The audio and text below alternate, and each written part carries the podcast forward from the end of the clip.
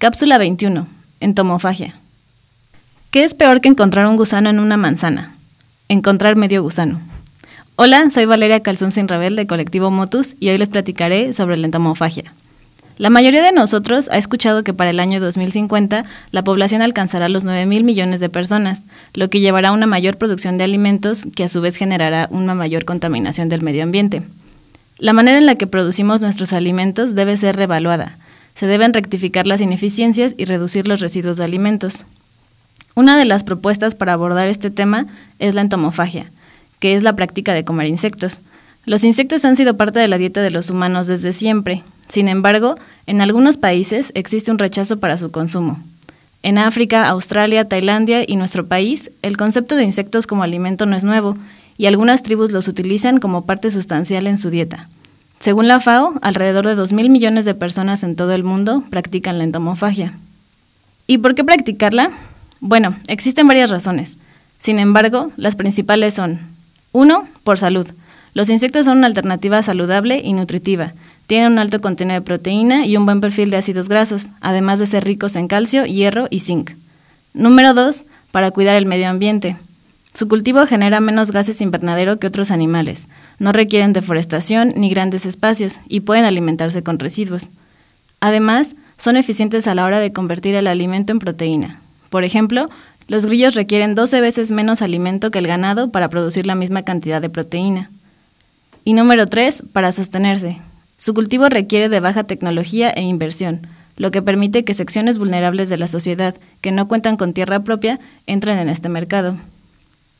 Según la FAO, existen alrededor de 1.900 especies de insectos comestibles, entre los que se encuentran los escarabajos, orugas, abejas, abejorros, hormigas, saltamontes, langostas, grillos, cigarras, termitas, libélulas y moscas. Actualmente existen diversos estudios en los cuales se han alimentado animales para consumo humano con insectos, estos animales no mostraron efectos negativos en su crecimiento, además que un análisis sensorial demostró que su sabor tampoco se vio afectado. Sin embargo, cuando lo extrapolamos para consumo humano, surgen diferentes opiniones al respecto. Por ejemplo, cuando hablamos de comer insectos, es inevitable pensar en comer patas, alas y caparazones, lo cual causa cierta incomodidad y hasta una sensación de molestia por el simple hecho de pensarlo.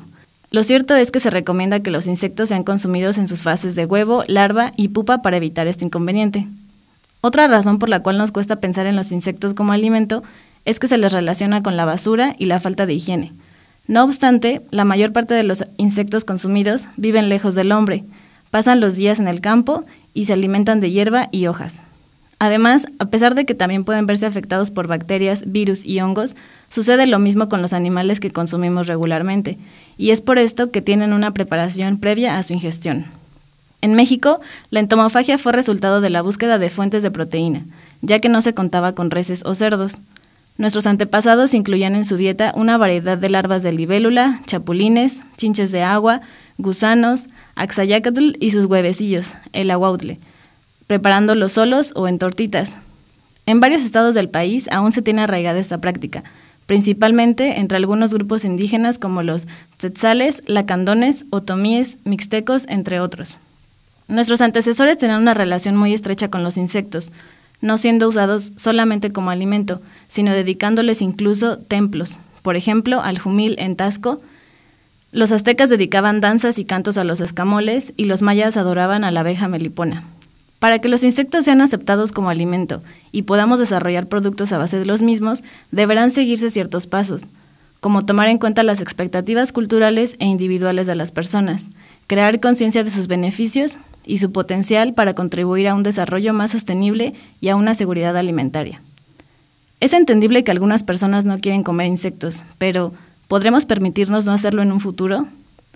Nos gustaría saber qué piensas. Escríbenos en nuestras redes sociales en Facebook, Twitter e Instagram como Colectivo Motus. Si quieres volver a escuchar esta cápsula, busca el podcast de Colectivo Motus en Spotify. Nos escuchamos en la siguiente.